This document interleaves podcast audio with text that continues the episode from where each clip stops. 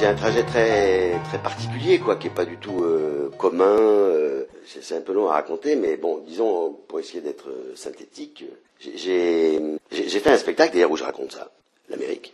L'Amérique, ça raconte. c'est ma vie, hein, avec un de mes copains quand on avait 20 ans. Je, suis parti par un hasard que je veux pas raconter parce que c'est pas très intéressant, mais je voulais partir de Paris pour aller quelque part où je connaissais personne. C'est une intuition de de gamin. J'avais commencé par faire des études de lettres, et puis euh, à, la Sorbonne, un assistant m'a dit que, que Gérard de Nerval était fou. Ça m'a énervé. J'aime énormément Gérard de Nerval, et je l'aime toujours énormément d'ailleurs. Et j'aime toujours la poésie. Et, puis voilà, il y avait cette bonne femme dont je me souviens plus le nom qui lisait ses cours sous plastique, et ça m'a rendu fou. Je me suis dit, c'est pas possible, quoi, ça, ça va pas, ça, ça va pas aller, ça va pas le faire. Donc je suis parti par hasard à Nice faire du droit parce qu'on m'avait dit il faut que tu fasses des études. J'en ai fait un peu et puis euh, par hasard, euh, jamais jamais je m'étais dit que je ferais ça, jamais jamais jamais. Par hasard, je n'allais pas très très bien comme un jeune homme qui ch- cherche dans la vie et quelqu'un m'a m'a dit ben, tu, tu- me voyait souvent dans, les comme je le raconte dans, dans le spectacle en Amérique euh, une jeune fille m'a dit mais faire euh, du théâtre parce que je voyais souvent dans les théâtres mais comme spectateur. J'ai été voir des gens qui faisaient du théâtre à la fac. À Nice, toujours. à Nice.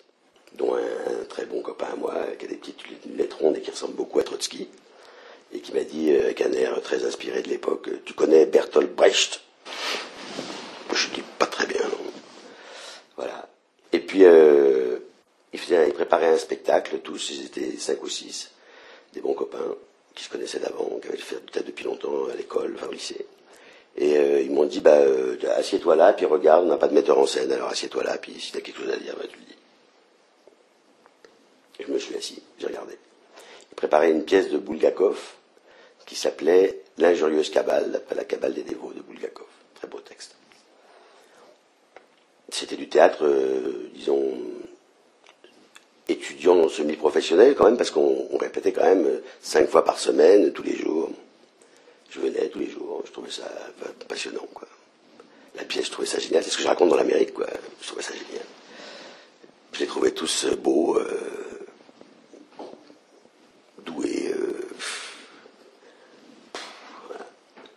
Et puis je regardais, puis donc petit à petit je me suis mis à dire deux trois trucs quand même, ce que je- bon, très voilà. Et puis à un moment donné, euh, peut-être trois semaines avant la première, il y a un acteur qui s'est blessé, il s'est cassé la jambe. Ils m'ont dit tous, mais il faut que tu le remplaces. Attends, euh, t'es là depuis le début, tout ça. euh, Il y a que toi qui peux le remplacer, quoi. J'ai dit non, non, je peux pas, je peux pas, je peux pas. euh, Je sais pas, j'ai jamais fait. Enfin bon, euh, ce que n'importe qui aurait dit. Et ils m'ont dit, euh, si, il faut, il, faut, que tu nous sauves le, truc, quoi. Et je crois que je l'ai fait d'ailleurs un peu dans cet esprit-là, c'est-à-dire euh, pour sauver le truc, sans doute parce que j'en avais très envie, mais j'étais incapable de me le dire, sans doute aussi pour cette jeune fille qui était là. J'ai dit oui. Je jouais donc dans ce spectacle Bouton, qui était le valet de scène de Molière, son moucheur de chandelle, dans la vraie histoire.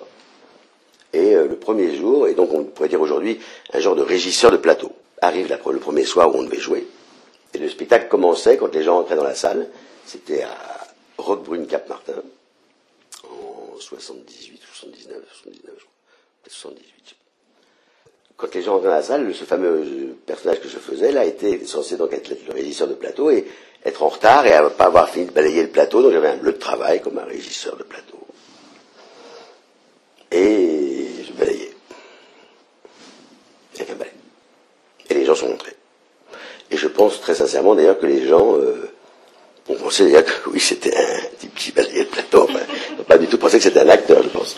Et à ce moment-là, j'ai pas dit un mot. Encore, je balaye. Et en balayant, ben, je me suis senti comme Pierre Tarot. C'est-à-dire, je suis passé de une à deux dimensions. Je me suis senti, pour la première fois de ma vie, en vie. En balayant devant les gens. Ça a été une expérience extrêmement forte. Tellement forte que le soir même, j'ai écrit une lettre à la fac où j'étais pour dire, ce que je n'avais pas besoin de faire, mais enfin, j'arrête. J'ai appelé euh, euh, ma famille, j'ai dit, voilà, j'arrête. Tu veux faire quoi? Euh, bah, Je sais pas exactement, mais essayer de retrouver les conditions de cette expérience, en fait. Bon, bah, mon petit gars, débrouille-toi. hein. Donc, euh, voilà, c'est le point de départ, c'est ça. À partir de là, j'ai créé une compagnie tout de suite, très vite. S'appelait le théâtre d'urgence. Porte bien son nom. Et on faisait des spectacles. On jouait, euh, voilà, on gagnait très très peu d'argent évidemment, enfin c'était très difficile, on ne savait pas grand chose. Mais euh, j'avais, je crois, une nécessité très très forte, très très forte. Voilà, et donc j'ai très intuitivement et sans vraiment du tout savoir pourquoi, j'ai décidé en tout cas qu'il fallait surtout pas que je fasse un autre métier à côté pour gagner de l'argent. Donc c'était compliqué. Comment faire pour euh, quand même gagner ma vie, euh, un minimum pour manger Faire du théâtre. Et euh, j'avais un très bon copain, celui dont je parle dans l'Amérique.